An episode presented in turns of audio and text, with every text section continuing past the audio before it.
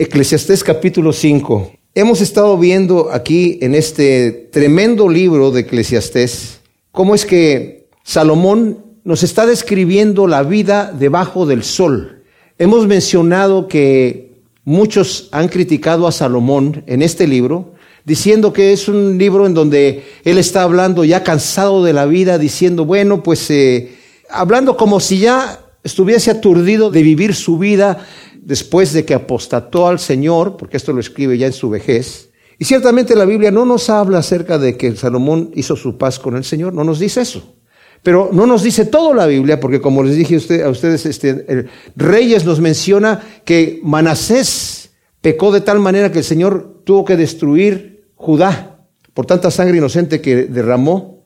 Y no habla del arrepentimiento de Manasés, pero Crónicas nos habla del arrepentimiento de Manasés, ¿verdad? Entonces, Puede ser que simple y sencillamente no se habló de eso, pero cuando leemos el libro de Eclesiastés, que obviamente lo escribe él en su vejez, está hablando un hombre que tiene en cuenta a Dios como primer cosa. Pero es importantísimo que nosotros veamos el libro de Eclesiastés como él lo está describiendo, y eso para mí me maravilla cuando yo aprendí esto del libro de Eclesiastés. Está describiendo la vida debajo del sol. O sea, la vida desde el punto de vista que la ve el ser humano normal aquí, que ve las cosas debajo del sol, ¿verdad? Y como lo ven debajo del sol, no tiene ninguna proyección, digamos, eterna. Entonces están pensando en la gente, pues esto es la vida, esto es lo que es. Y en el primer capítulo dice, bueno, mi vida es tan temporal que es vano, es una vanidad la vida. Los cerros siempre permanecen, el viento sigue circulando, generación viene, generación va y la situación continúa y continúa y continúa y el hombre nace, se afana en su trabajo y se muere y de qué le sirvió todo eso? Vanidad de vanidades, todo es vanidad. Luego en el capítulo 2 nos está hablando acerca de él, cómo se, y, vemos ahí la experiencia de Salomón, cómo él dijo, bueno, me voy a entregar a todo tipo de placer que yo se me, que me ocurra. Primero, a la, quise más sabiduría y, incluso disvarié en la locura y fue en vano. Eh, entonces le dije a la risa, enloqueces y al placer de qué me sirves. Pero aún así me entregué a todo aquello que se me ocurrió y no le negué a mi cuerpo nada absolutamente y fue en vano. Me hice grandes edificios y vaya qué edificios se hizo Salomón. Eh, eh, me enriquecí demasiado y vaya la riqueza que tenía Salomón. Me hice de mucha fama y al final dije yo, ¿de qué me sirve todo esto? Entonces, de todo, de todo lo que está hablando, después nos habla acerca de cómo tenemos que ver desde el punto de vista divino, la providencia divina, porque dice, hay tiempo de nacer, hay tiempo de morir, hay tiempo de, de reír, hay tiempo de llorar, hay tiempo de, de abrazar hay tiempo de resistirse de abrazar, hay tiempo de recoger, hay tiempo de disipar. Eh, nos está hablando acerca de la providencia divina, dice, pero ¿cómo es que Dios se lo da a los suyos para que lo disfruten? Pero los que son impíos no tienen sentido en su vida. Nuevamente está hablando de la vida debajo del sol. Y aunque ya nos habló Salomón acerca de las riquezas, de cómo él quiso enriquecerse, él también está observando diferentes situaciones en la sociedad, los abusos que hay, los, la gente que tiene mucho poder. Lo vimos anteriormente en el capítulo 4 también. Dice, vio a los oprimidos que estaban siendo oprimidos y no tenían quien los defendiera, no tenían consolador. Y los que tenían la fuerza de oprimirlos tenían mucha fuerza y los oprimían con furor y con violencia. Dice, y alabé a los que ya habían muerto porque dice, pues es mejor que estén así. Y como también lo dice el Señor, el justo muere y la gente no se da cuenta que yo lo estoy quitando de allí para que no vea el mal. Y va a hablar de esto ahora Salomón también, pero nos va a hablar ahora también de la vanidad de la riqueza. Y nos va a hablar, antes de eso, nos va a hablar acerca de la persona que va a la, a la digamos en este caso, a la iglesia cuando nos reunimos en, una forma corporativa, o sea, corporativa no porque somos una corporación, sino porque somos muchas personas, eclesía, nos estamos reuniendo para adorar al Señor. ¿Cuál es mi actitud cuando yo voy a la iglesia? ¿A qué voy yo en mi, cuando estoy eh, para adorar? O sea, vemos a David que él está hablando acerca de que mi alma tiene sed de ti. Dice el Salmo 27, 4, una cosa he demandado de Yahvé y esta buscaré que esté yo en la casa de Yahvé todos los días de mi vida para contemplar la hermosura de Yahvé e inquirir en su templo, porque él me esconderá en su refugio en el día del mal, me ocultará en lo reservado de su tienda, me pondrá en alto sobre una roca y mi cabeza será levantada sobre mis enemigos en derredor, y en su tienda ofreceré sacrificios con voz de júbilo. Cantaré, sí cantaré salmos a Yahvé. Escucha, oh Yahvé, cuando clamo con mi voz, ten piedad de mí y respóndeme. O sea, estamos viendo aquí un, David que dice, una cosa he demandado del Señor y esta buscaré. No me están llevando a la iglesia jalándole dio un oído. No me están llevando, no voy a reunirme alabar al Señor porque tengo que ir. Ay, ya es domingo otra vez, estoy viendo el reloj, a ver a qué horas. Ya se alargó el mensaje. Ay, otra canción más. ¿Qué, qué estamos haciendo aquí? Ya, ya va a empezar el partido, ya, ya, ya, ya, ya tengo hambre, ¿verdad? Entonces, vemos también el Salmo 42 para que veamos el corazón de un verdadero adorador, ¿verdad?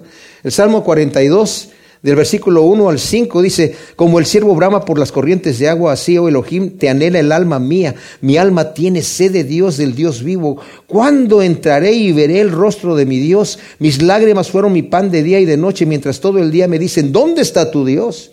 Me acuerdo de estas cosas y derramo mi alma dentro de mí, de cómo marchaba con la multitud y los conducía hasta la casa de Dios entre voces de júbilo y de acción de gracias de la multitud en fiesta solemne. ¿Por qué te abatas, oh alma mía? Te turbas dentro de mí. Espera en Elohim, porque aún he de alabarlo, salvación mía y Dios mío. O sea, David está recordando, tal vez este salmo fue escrito en la persecución de Absalón.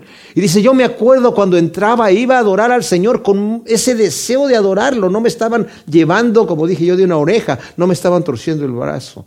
Dice, espera, oh alma mía, porque aún he de alabar a mi Señor. Qué actitud tan diferente. El Salmo 63 uno nos dice así, oh Elohim, tú eres mi Dios, te buscaré ansiosamente, mi alma tiene sed de ti, mi carne desfallece por ti en tierra seca y yerma donde no hay agua. Así te he buscado en el santuario para ver tu poder y tu gloria, pues tu misericordia es mejor que la vida. Mis labios te alabarán, te bendeciré mientras viva y en tu nombre alzaré mis palmas. Qué tremenda cosa.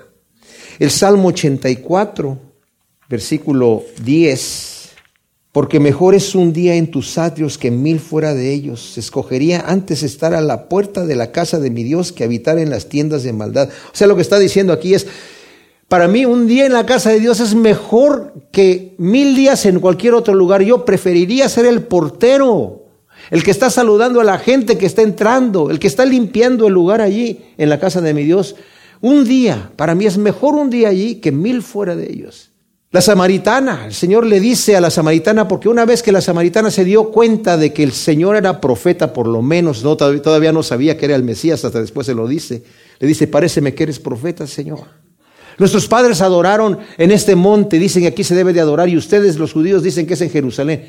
¿Por qué tenía esta, qué, clase de pregunta es esa para la samaritana? Si están hablando de lo que el Señor le estaba diciendo, del agua que yo te voy a dar, si bebes no vas a tener sed otra vez, ¿verdad?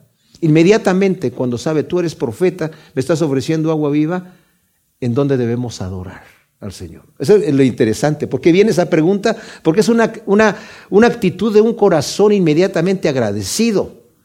Vemos cuando el Señor sanó a un ciego que él no lo vio y se le fue a lavar los ojos en el estanque cuando lo volvió a encontrar y se dio cuenta que él era le dice, yo soy el que está delante de ti, se postró y lo adoró. Es la actitud cuando nos damos cuenta de quién es nuestro Dios y estamos agradecidos por la salvación que nos ha dado, un corazón agradecido entra en verdadera adoración.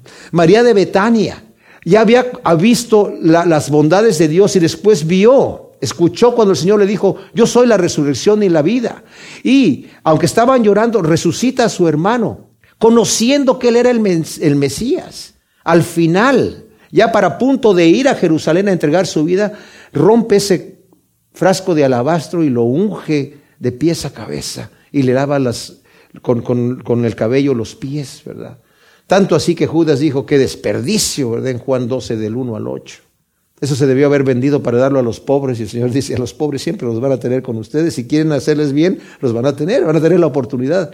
Pero ella ha hecho algo para mí, para ungirme para mi sepultura en un acto de verdadera adoración. Ahora Salomón está advirtiendo a la gente, o sea, está observando a la gente que va entrando en el templo. Aquellos que llegan a sentarse así, como que aquí ya vengo a la casa de Dios porque bueno, Hay que venir, es el día de Sabbat y hay que, eh, bueno, ya me toca, ¿verdad? Me toca ir, tengo que ir. Yo me acuerdo cuando era joven, antes de conocer al Señor, cuando iba a misa y me acuerdo que buscaba la misa más corta. Ahí había en Querétaro, había una que era de 20 minutos. Y yo, wow, a esa voy a ir. Y luego me, dice, y luego me dijo otro cura, mira, solamente tienes que llegar a la bendición antes de, antes de que levanten la, la Eucaristía y te sales antes de la bendición final y ya, ya cumpliste. Y era la palabra cumpliste. Ya, ya, entonces, dentro de los 20 minutos, en 10 minutos estoy listo, ¿verdad? Porque no había esa actitud de querer adorar a Dios, ¿verdad? En donde no nos cansamos de estar adorando al Señor, estamos buscando. Y les digo, mis, mis amados, una cosa. Leamos hasta el versículo 3, dice, cuando vayas a la casa de Dios, guarda tu pie y acércate más para oír que para ofrecer el sacrificio de los necios, porque no saben que hacen mal.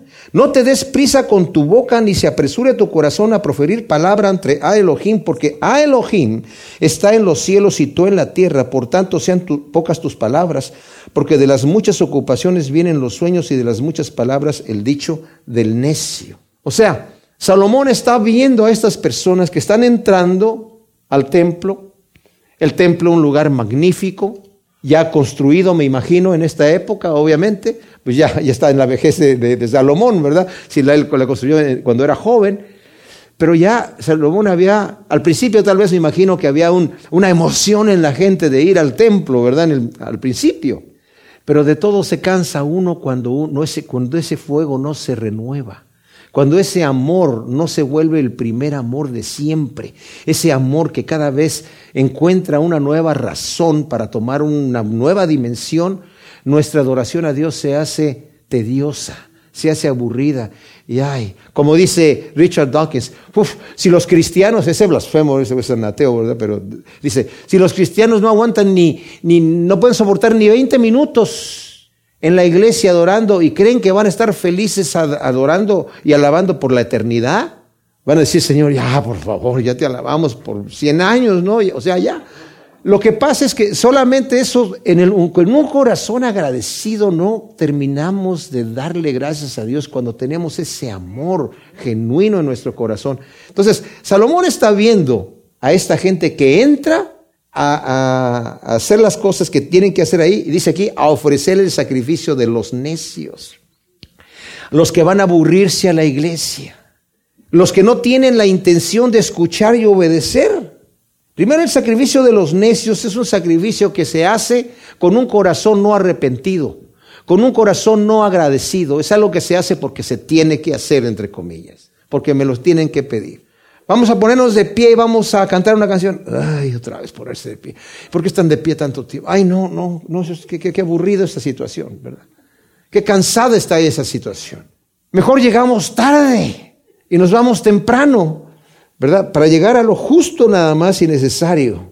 Bueno, aquí está hablando de los que tienen eso. Dice, no te des prisa con tu boca ni se apresure tu, corazón a proferir palabra ante a Elohim, porque a Elohim está en los cielos y tú en la tierra, por tanto sean pocas tus palabras, porque de las muchas ocupaciones vienen los sueños y de las muchas palabras el dicho del necio. Ahora, nosotros tenemos, por ejemplo, en Primera de Samuel, capítulo 15 y versículo 22, vemos cómo el Señor había ordenado a Salomón que destruyese, destruyese a los amalecitas porque ellos habían salido de su lugar cuando el pueblo de Israel acababa de cruzar el Mar Rojo e iban rumbo al monte Sinaí. Los amalecitas que no tenían nada que ver con nada, los atacaron. Y los atacaron en la retaguardia donde iban los niños, las mujeres y los ancianos. Entonces después hubo una batalla en donde el Señor le dio la victoria a Israel, pero no los exterminó. Y después el Señor dijo a Saúl, ahora yo quiero que extermines a Amalek por lo que hizo aunque ya habían pasado muchos años. Y dijo, no dejen vivo ni a ningún animal, a ninguna persona, nada.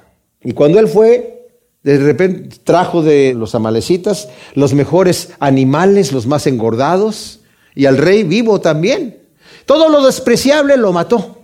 Y cuando llega Samuel a verlo, le dijo, ¿qué hiciste? ¿Por qué desobedeciste a Dios? No, no, no, no, no, mira, Obedecí. Lo que pasa es que, mira, los animales estos, los más engordados, los, más, los, mejores animales para sacrificio a, nuestro Dios, ¿verdad? Claro que el sacrificio no era que se, se consumía el animal completamente, sino lo, lo, mataban, lo cocían y se lo comían, ¿verdad? Y le dice, ¿no sabes tú que la obediencia es mejor que los sacrificios? Dios no, no, se, no se goza de esos tipos de sacrificios. Son abominación para Dios. Porque la desobediencia es como pecado de hechicería. El Señor le dice al pueblo de Israel en Isaías capítulo 1, estoy harto de sus sacrificios, estoy harto de sus cantos, no los puedo soportar, porque tienen pecado en sus vidas. Miren mis hermanos, mis todos pecamos, pero un pecado no arrepentido, el Señor no escucha nada y ni recibe nada de mí de un pecado no arrepentido en mi vida. Tal vez estoy luchando por esa situación. Tal vez es algo con lo cual estoy luchando, pero estoy luchando genuinamente.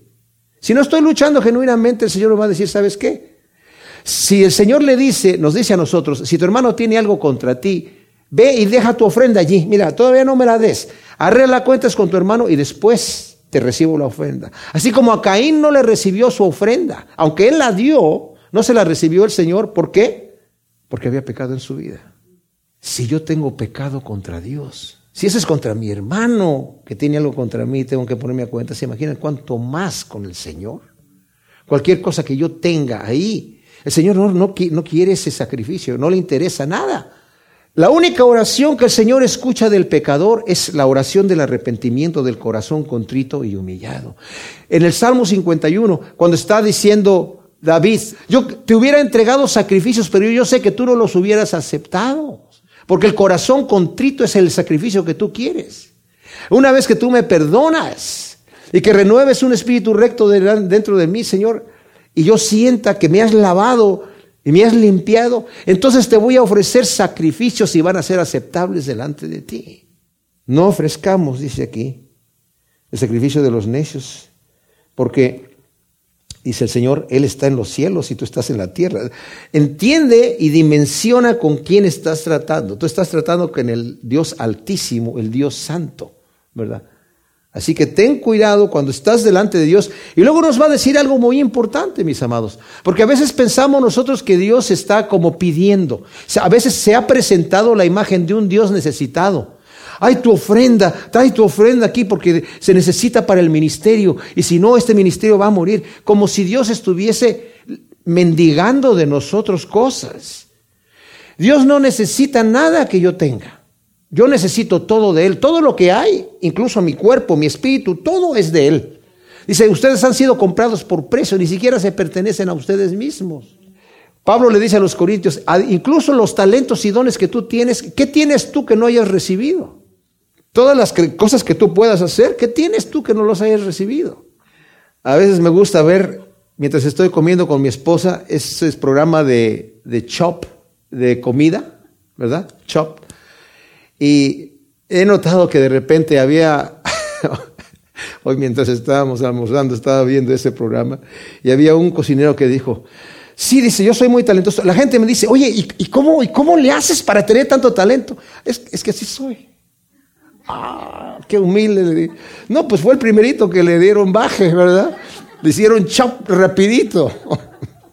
Dije yo, Pamela, mira qué rápido, qué rápido cae un orgulloso, ¿verdad? Así, inmediatamente, antes de la caída viene el orgullo, ¿verdad?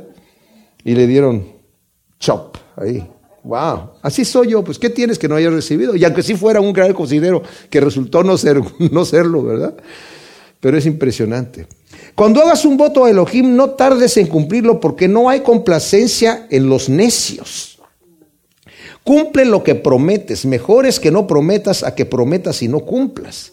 No dejes que tu boca te haga pecar, ni digas delante del ángel que fue ignorancia. ¿Por qué harás que a Elohim se enoje a causa de tus palabras y destruya la obra de tus manos? Porque donde abundan los sueños, abundan las vanidades y las muchas palabras, pero tú teme a Elohim. ¡Wow! Advertencia para hacer votos a Dios a la ligera y después no cumplirlos. En Deuteronomio 23, del 21 al 23, dice, cuando tú prometas algo a Dios, se lo vas a tener que cumplir, porque si no lo cumples, Dios te lo va a demandar. Y a veces pensamos, estamos, queremos eh, hacer votos. Es hermoso hacer votos a Dios, pero si se hacen por ostentación, para que la gente me escuche, o apresuradamente sin la intención de cumplirlos, es pecado. En otras palabras, me está diciendo Salomón, no metas la pata, ¿verdad? La pata en la boca quiere decir, ¿verdad? O sea, no hagas un, una promesa a Dios rapidita, porque generalmente cuando le prometemos algo a Dios, queremos algo en regreso. Mira, Señor, si tú haces esto para mí, yo voy a hacer esto para ti. Y muchas veces el Señor nos responde.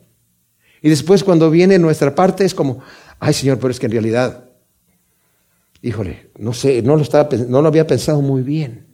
Dice, ten mucho cuidado. Nos acaba de decir, mide con quién estás hablando. Él está en los cielos, Dios está en los cielos, tú estás en la tierra. Sean pocas tus palabras. Y luego si prometes algo, tienes que tener mucho, mucho cuidado. Y luego dice aquí, no digas, eh, versículo 6, que eh, no dejes que tu boca te haga pecar, ni digas delante del ángel. La palabra ángel es mensajero, que bien puede ser el sacerdote en este caso, en el templo, al cual le prometiste algo a Dios y se lo dijiste al sacerdote, que yo voy a traer esto, y cuando el sacerdote llega delante de ti a demandar lo que prometiste, te va a decir, entonces, ay, no, es que no, no, no sabía, ay, mire, no, fue ignorancia, perdón, es que yo no sabía, eh, fue apresuradamente. No digas eso porque Dios lo va a demandar. O sea, tenemos que tener mucho cuidado, mis amados, de saber con quién estamos tratando. Nosotros podemos pensar, bueno, no, es para tanto,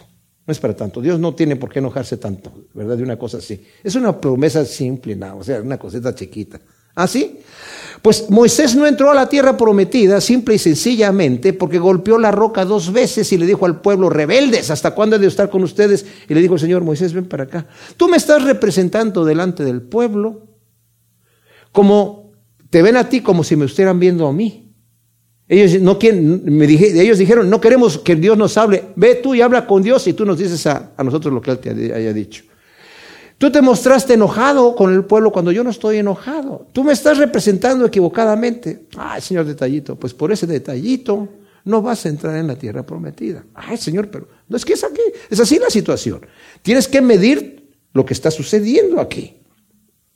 No te expongas al, castigo divino ignorando la majestad y el poder de Dios. Acordémonos de Usa, en segunda de Samuel 6, del 6 al 7.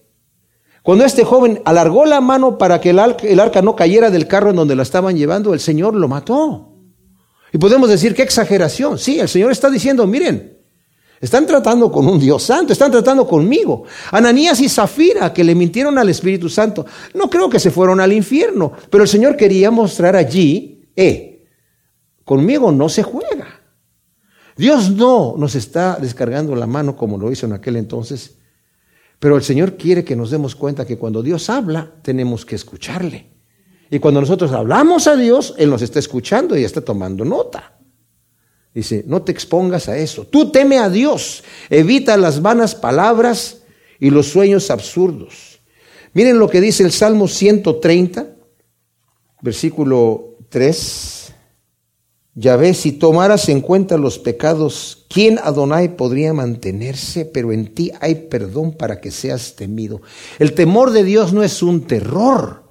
El temor de Dios es un temor que yo lo, yo lo tengo por cuanto me doy cuenta de oh, su grandeza, ¿verdad? Y cuando tengo esa dimensión en mi mente, mi actitud delante de Dios es diferente, completamente. Versículo 8 de Eclesiastés 5 Aquí nos ha estado hablando ya Salomón, ¿verdad? Hablando de la vida debajo del sol, pero nos está dando en este momento una observación, nos ha dicho en los primeros versículos, del 1 al 7, que él ha estado viendo de la gente que va a adorar al templo a la ligera. Dice, ten cuidado, mide con quién estás tratando. Y después cambia de tema. Y va a empezarnos a hablar de las riquezas. Primero nos va a hablar acerca de los abusos. Porque los abusos que hay en el mundo y las opresiones que hay en el mundo es por el que la raíz de todos los males es el dinero, ¿verdad? Como le dice Pablo a Timoteo. Dice el versículo 8, si ves la opresión a los pobres y la perversión del derecho y la justicia en alguna provincia, no te turbes a causa de ello, porque sobre el alto vigila otro más alto y hay alguien aún más alto que ellos. Pero en todo sentido, el provecho de un país es que el rey mismo se preocupe por su territorio. Ahora, la nueva traducción viviente traduce estos dos versículos así. No te sorprendas si ves que un poderoso oprime a un pobre o que no se hace justicia en toda la tierra, pues todo funcionario está bajo las órdenes de otro superior a él y la justicia se pierde entre trámites y burocracia. Hasta el rey saca todo lo que puede de la tierra para su propio beneficio. Cuando vemos las injusticias, no necesariamente es porque la persona es injusta. Bueno, todos los hombres somos injustos, no hay justo ni a un uno, obviamente, la escritura nos dice eso. Pero cuando hay dinero de por medio, inmediatamente esa injusticia en el corazón humano hace producir en nosotros maldades. Ahora con Cristo Jesús, mis amados, el Espíritu Santo operando en nosotros, nos damos cuenta que es más bienaventurado dar que recibir. Nos damos cuenta que es mejor ayudar que quedarnos con lo que nosotros nos ha dado el Señor, ¿verdad? Nos ha enseñado a compartir. Haz con otros lo que quieras que te hagan a ti. Qué impresionante. Da medida llena, apretada y remecida y el Señor te va a dar con la misma medida llena, apretada y remecida. Bendice y vas a ser bendecido. Ayuda y vas a ser ayudado. Dad y se os dará, dice el Señor. Dice, no te sorprendas cuando veas estas situaciones, estas opresiones, porque esa es la vida debajo del sol. Es de la gente que no tiene idea de que tiene que dar cuenta delante de un Dios creador.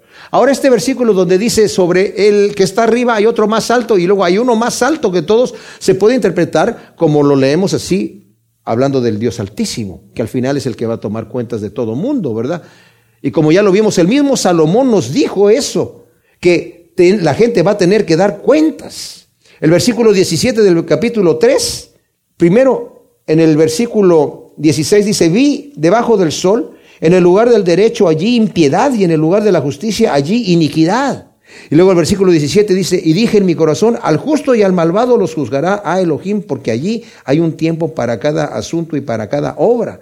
Y como vimos la vez pasada, va a haber un juicio final, terror para el impío, consuelo para el oprimido y el afligido. ¿verdad? Así que no te sorprendas, dice, porque esas ciertas cosas están ahí. Ciertamente vemos opresión e injusticia en el mundo por falta del temor de Dios, pero viene un juicio final. en el versículo 10 va a entrar en el tema de la riqueza. El que ama la plata nunca se saciará de plata. El que ama la riqueza no se saciará de ganancia y también esto es vanidad. Cuando aumentan los bienes, aumentan quienes los consumen. ¿Qué provecho pues tendrá su dueño aparte de verlos con sus propios ojos? Coma poco, coma mucho, dulce ese sueño del hombre trabajador, pero la abundancia no deja dormir al rico. ¡Wow! Dice la escritura, nadie puede servir a dos señores, porque aborrecer a uno y, amar al otro, o no va a poder quedar bien con uno y para quedar bien con el otro, ¿verdad? No puede servir a Dios y a las riquezas. Cuando servimos a Dios hay una satisfacción, pero cuando servimos al Dios mamón, que es las riquezas, no satisface, no satisface, no se sacia. Ese Dios mamón no sacia al que lo desea porque nunca Nunca es suficiente.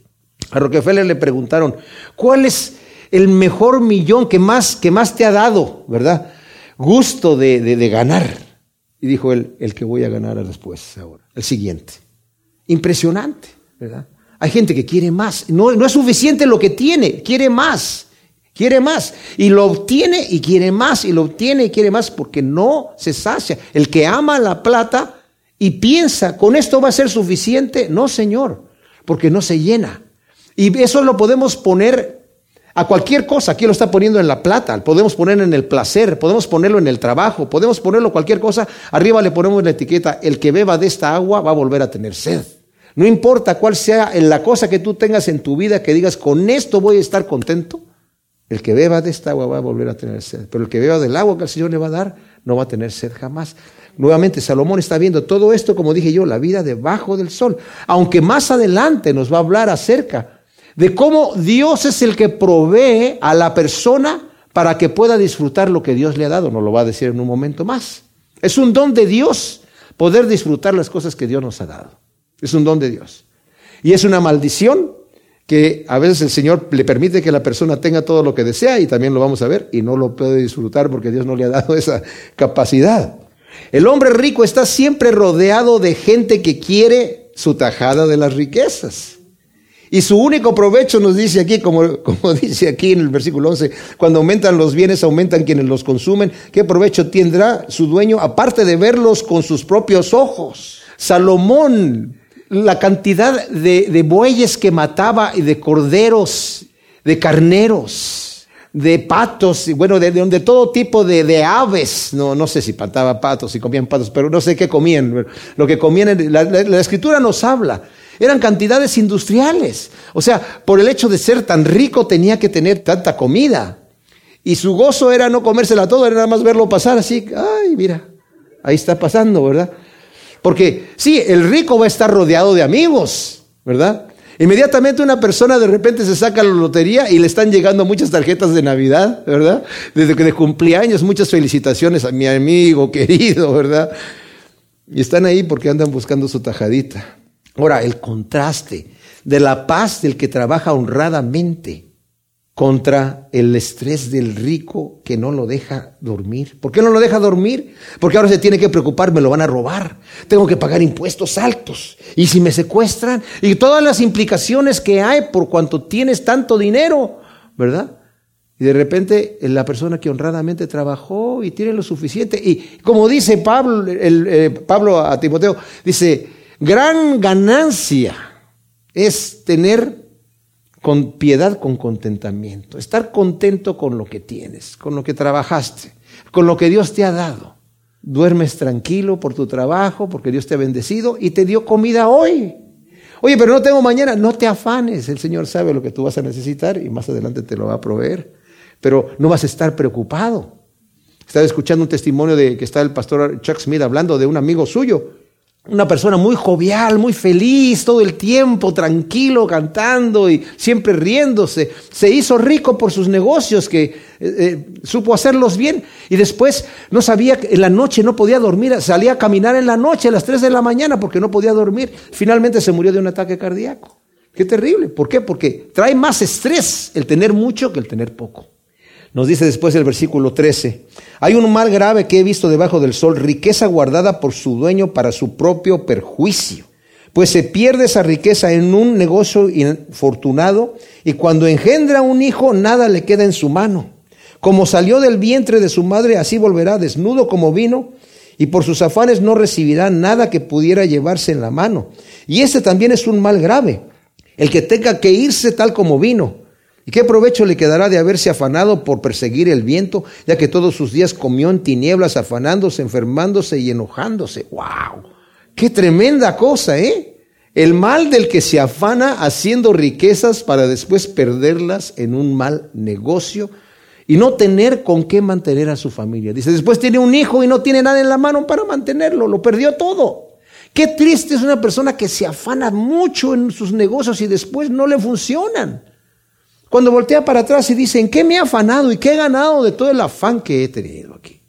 ¿En dónde está nuestro tesoro, mis amados? Les voy a decir una cosa, una persona que tiene mucho dinero aquí, cuando se muere no se lleva nada.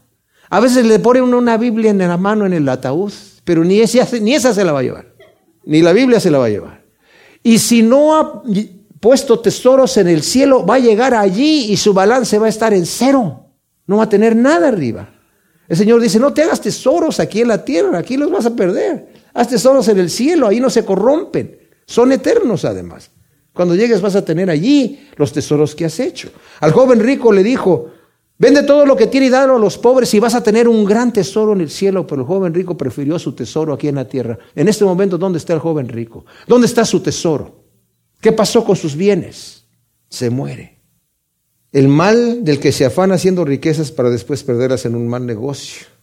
El mal de perderlo todo y darse cuenta que todos sus esfuerzos, fatigas y afanes, en que son en tinieblas, dice aquí, porque también están en esa angustia, terminan en enfermedades, corajes y en nada, y muere por fin en la ruina. En Mateo 6, del 19 al 20, el Señor nos dice justamente, no te afanes de nada, no estés afanoso por nada, Tú tienes problemas, tienes necesidades. Dice así, no acumuléis tesoros en la tierra donde la polilla y el orín corrompen y donde los ladrones irrumpen y hurtan, sino acumulaos tesoros en el cielo donde ni la polilla ni el orín corrompen y donde los ladrones no irrumpen ni hurtan, porque donde esté tu tesoro, ahí también estará tu corazón. Versículo 18 dice, he aquí lo que he visto. Es bueno y propio que el hombre coma y beba y disfrute el bien de todo el trabajo con que se fatiga debajo del sol todos los días de su vida que a Elohim le concedió, porque esa es su porción Asimismo a todo hombre, a quien a Elohim ha dado bienes y riquezas, y le ha dado facultad para que las disfrute y tome su porción y se regocije en su trabajo. Eso también es un don de Dios para que no reflexione mucho durante los días de su vanidad, mientras a Elohim lo mantenía absorto con el gozo de su corazón. Fíjense qué especial. Es bueno para el hombre disfrutar lo que Dios le da trabajando honradamente, siempre y cuando tiene una conciencia limpia para con Dios. Cuando tiene una conciencia limpia, el Señor le da para que lo disfrute y lo disfrute en paz. Y está bien. Porque a veces tenemos una idea de que Dios quiere que suframos. No, Dios no quiere que suframos. Dice, si tu hijo te pide un pan, tú le vas a dar una piedra. No. Y si ustedes saben, saben dar buenas cosas a sus hijos, ¿cuánto más nuestro Padre nos dará cosas buenas? El Señor quiere que disfrutemos, pero que disfrutemos de acuerdo a sus parámetros. Porque cuando yo estoy contento con lo que el Señor me da, lo disfruto. Y el Señor está contento de que yo disfrute. No es pecado disfrutar las cosas que Dios nos ha dado. Cuando Dios bendice, no añade aflicción con la bendición, sino cuando Dios bendice podemos disfrutarlo y es nuestro derecho de disfrutarlo. Estaba oyendo que había uno de esos, eh, ¿cómo se llaman? Estos eh, como buses que son casas, ¿cómo se les llama? Estos mobile home, ¿verdad? Pero de esos sí súper lujosos que tenía un, una calcomanía en la defensa del, este que decía, la herencia de nuestros hijos. Aquí está la herencia de nuestros hijos. O sea, no les vamos a dejar nada, nos lo estamos disfrutando todo, que trabajen ellos por lo que ellos necesitan, ¿verdad? Es como cómico, pero a la vez no está tan mal pensado. Dios es bueno y quiere darnos cosas buenas para que las disfrutemos debajo de los parámetros divinos, dije yo. Y este, Dios nos bendice cuando buscamos su rostro y nos mantiene absortos en el gozo del Espíritu para no fijarnos en los afanes de esta vida. En Mateo 6 del 24 al 34 el Señor está diciendo no te afanes. Después de que nos dice que nadie puede servir a dos señores, dice por lo tanto les digo no te afanes por el día de mañana que vas a comer o que vas a vestir. Porque Dios sabe lo que tú necesitas y te lo va a dar. O sea, no te afanes, que no te consumas con eso. Pon tus peticiones delante de Dios. Dice, busca primeramente el reino de Dios y su justicia y Dios te va a dar lo que tú necesitas. Además que al buscar el reino de Dios y su justicia vas a estar satisfecho. Y Dios te va a dar lo que tú necesitas y no te va a dejar sin comer, sin vestirte. En Filipenses 4, del 6 al 7 dice, no te afanes por nada tampoco, sino sean conocidas tus peticiones delante de Dios. Y en toda oración y ruego, y Él te va a dar una paz que sobrepasa todo entendimiento, vas a estar satisfecho. Dios tiene cuidado de ti. ¿Tú tienes fe de que Dios tiene cuidado de ti? ¿Saben por qué nos afanamos, mis amados? Esto lo he dicho en otras ocasiones. Porque no tenemos confianza más que en nosotros mismos. Decimos, mira, si yo tengo el dinero en mi mano, tengo más, me tengo más confianza yo con el dinero en la mano que, el Señor. ¿verdad? Decirle, Señor, pues tú me vas a proveer. ¿no? Entonces realmente nuestra fe no es una fe firme. Si no confiamos en que Dios nos va a mantener y que nos va a dar el pan de cada día, no, Señor, dame el pan de, por lo menos de todo el año, ¿no? O, bueno, de aquí a cinco años, ¿qué, cuál, es el, cuál, es el pan? Señor, para que esté yo tranquilo. Y el Señor nos va a decir, ¿y qué no estás tranquilo si yo tengo la administración de tu pan de cada día? No te afanes. Eclesiastés 6 continúa el mismo tema. Tenemos esta división del capítulo, pero como es un capítulo muy corto, esto no está en, en el tema la división, ¿verdad? Hay otro mal que he visto debajo del sol y que es gravoso para los hombres, el del hombre a quien a Elohim le ha dado riquezas, tesoros y honores, de modo que nada le falta de todo lo que su alma pueda desear, pero a quien a Elohim no le permite disfrutarlo, sino que lo disfrutan los extraños. Esto es vanidad y un mal doloroso. Aunque un hombre engendre cien hijos y viva muchos años y sean numerosos los días de su vida, si su alma no se sació de felicidad, digo mejor que él es un aborto que llega en un soplo y se marcha a oscuras y la oscuridad encubre su nombre. No vio el sol ni se enteró de nada, ni recibe sepultura, pero descansa mejor que el otro, porque aunque hubiera vivido mil años dos veces, si no disfrutó de felicidad, no van todos a un mismo lugar. ¡Wow! ¡Qué tremendo está esto! O sea, las riquezas y bendiciones de Dios en las manos de un avaro que no las sabe disfrutar, le son de maldición. Ya que se muere antes de poder disfrutar sus riquezas, como en Lucas 12 del 16 al 21, ese joven rico que tuvo tanta producción que dijo, ah, ¿qué voy a hacer? ¿Verdad? Tengo demasiada producción. Ah, ya sé, voy a derribar mis graneros y voy a construir unos mayores y voy a guardar todos mis bienes que están allí y voy a decirle a mi alma, alma mía, repósate tranquilamente y descansa. Y gózate, come y bebe y tranquilízate. Dice, necio, no sabes que esta noche vienen a pedir tu alma. Y todo lo que has dejado ahí, ¿de quién va a ser?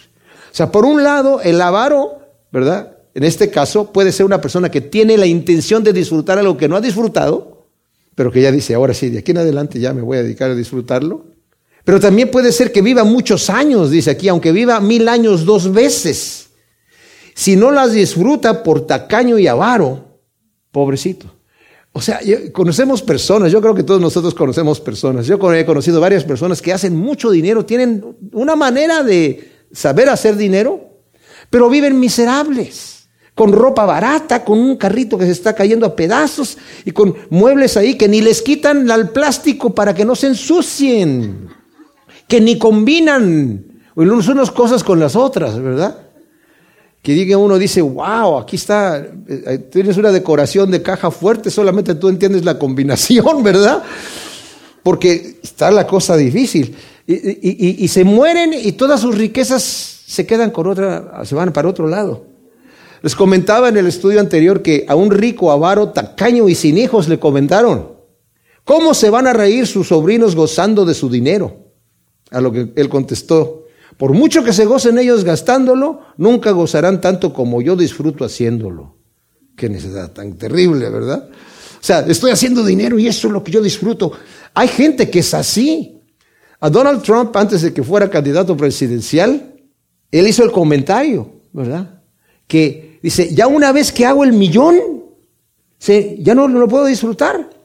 Ahora ya, ya, ya se me perdió la emoción, era, era la cosa de ganarlo, ganarlo, ganarlo, pero ya que lo tengo ya no me interesa. Qué terrible. O sea, son personas que Dios no les da la capacidad de disfrutar lo que tienen. Quieren seguir haciendo más y, y haciendo más, pero al final no lo disfrutan. Dice, si se va y no lo disfruta, un abortivo es mejor que él. ¿Por qué un abortivo? Porque el abortivo ni siquiera nació para ver el dolor. Y él estuvo allí trabajando, luchando, sacando todo ese dinero y al final se va sin disfrutarlo. Pero es un don de Dios cuando lo se puede disfrutar. Dice el versículo 7, todo el trabajo del hombre es para su boca, y aún así su alma no se sacia. ¿Qué provecho tiene el sabio más que el necio? ¿Y qué ventaja tiene el pobre que supo comportarse entre los vivientes? Más vale lo que ven los ojos que el divagar del alma. También esto es vanidad y correr tras el viento. Dice la nueva traducción viviente del primer versículo 7, toda la gente se, se, pasa la vida trabajando para tener que comer, pero parece que nunca le alcanza. El deseo del hombre es insaciable. Este mal aqueja al sabio, al necio y al pobre. El sabio y el necio ambos mueren sin satisfacer sus deseos debajo del sol, en una vida debajo del sol, cuando solamente sus deseos son satisfacer sus deseos aquí en esta vida, ¿verdad? Debajo del sol. Aún el pobre que supo comportarse entre los vivientes vive sin la alegría de poder satisfacer esos mismos deseos. Dice la nueva traducción viviente del versículo 9, disfruta de lo que tienes en lugar de desear lo que no tienes. Soñar con tener cada vez más no tiene sentido. Es como perseguir el viento. Como dice el conocido refrán, ¿verdad? Más vale pájaro en mano que cien volando. O sea, no estés eh, eh, pensando en lo que no tienes, disfruta lo que tienes allí que Dios te está dando. En contraste a los deseos de esta vida debajo del sol, el deseo de Dios y de las cosas santas satisface plenamente como el agua viva de la cual quien la bebiere no volverá a tener sed jamás, como nos dice en Juan 4:14 el Señor. Y concluye diciendo, al que existe Ya se le había dado nombre y se sabe que es solo un nombre y que no puede contender con quien es más fuerte que él. Cuantas más palabras, más vanidad. ¿Qué provecho saca el hombre? O sea, de las tantas palabras. Porque ¿quién sabe lo que es bueno para el hombre en la vida? Todos los días de, la, de su vana vida los pasará como una sombra, pues ¿quién anunciará al hombre lo que sucederá después de él debajo del sol? Entendamos, esa frase es importante. El destino del hombre está determinado ya, no por él mismo, fíjense bien, y tampoco por un destino ciego, sino por un Dios sabio y amoroso. Él nos dio nombre, y ya tiene programado lo que vamos a hacer. Tiene un propósito para nuestra vida. Y lo que más nos conviene, mis amados, es alinearnos en obediencia con el propósito divino. Porque yo les digo una cosa, el propósito que Dios tiene para nosotros es lo mejor que nos puede suceder. Y cuando dice aquí, cuantas más palabras, más vanidad, qué provecho saca el hombre, es inútil altercar con Dios acerca de nuestra condición, aumentando palabras malas. Y saben que todos somos culpables de eso, de altercar con Dios de decirle a Dios, Señor, ¿por qué me, me, está pasando esto? Señor, ¿por qué? Señor, ¿por qué tú no me respondes esta situación? Todos hemos llegado a altercar con Dios en muchas ocasiones, no entendiendo la magnificencia de Dios y su divina providencia amorosa y que nos hace bien y perfecta. Solo Dios sabe lo que es mejor para nosotros ahora y después. Por eso en Romanos 8 del 26 en adelante nos empieza a decir que todas las cosas ayudan para bien a aquellos que aman a Dios porque han sido llamados conforme al propósito divino. De manera que al final de cuentas, cuando leemos de ahí en adelante hasta el final del capítulo, nos damos cuenta que Dios tiene un propósito para nosotros. De manera que Pablo agradecido dice, ¿qué me va a separar del amor de Dios en Cristo Jesús? Nada, ni la tribulación, ni la angustia, ni la desnudez, ninguna cosa. Yo sé que Dios tiene un propósito y aún esas cosas negativas aparentemente en mi vida son bien para aquellos que aman a Cristo Jesús. Dios tiene un buen propósito. Nunca nos está pagando mal por mal. El Señor no es así. El pagar mal por mal es animal. El pagar bien por mal es divino. El pagar bien por bien es humano. Mal por mal animal y pagar mal por bien es satánico. Pero Dios nos trata con amor. Y siendo sus enemigos, Él murió por nosotros para pagarnos con bien, para que confiemos nuestro futuro en las manos de Dios, sabiendo que Él tiene lo mejor para nosotros. Y esto, mis amados, es una fe auténtica, es una fe verdadera. Gracias, Señor, te damos por tu palabra. Te pedimos que tú siembres estas perlas de sabiduría en nuestro corazón para que produzcan su fruto asiento por uno en nombre de Cristo. Amén.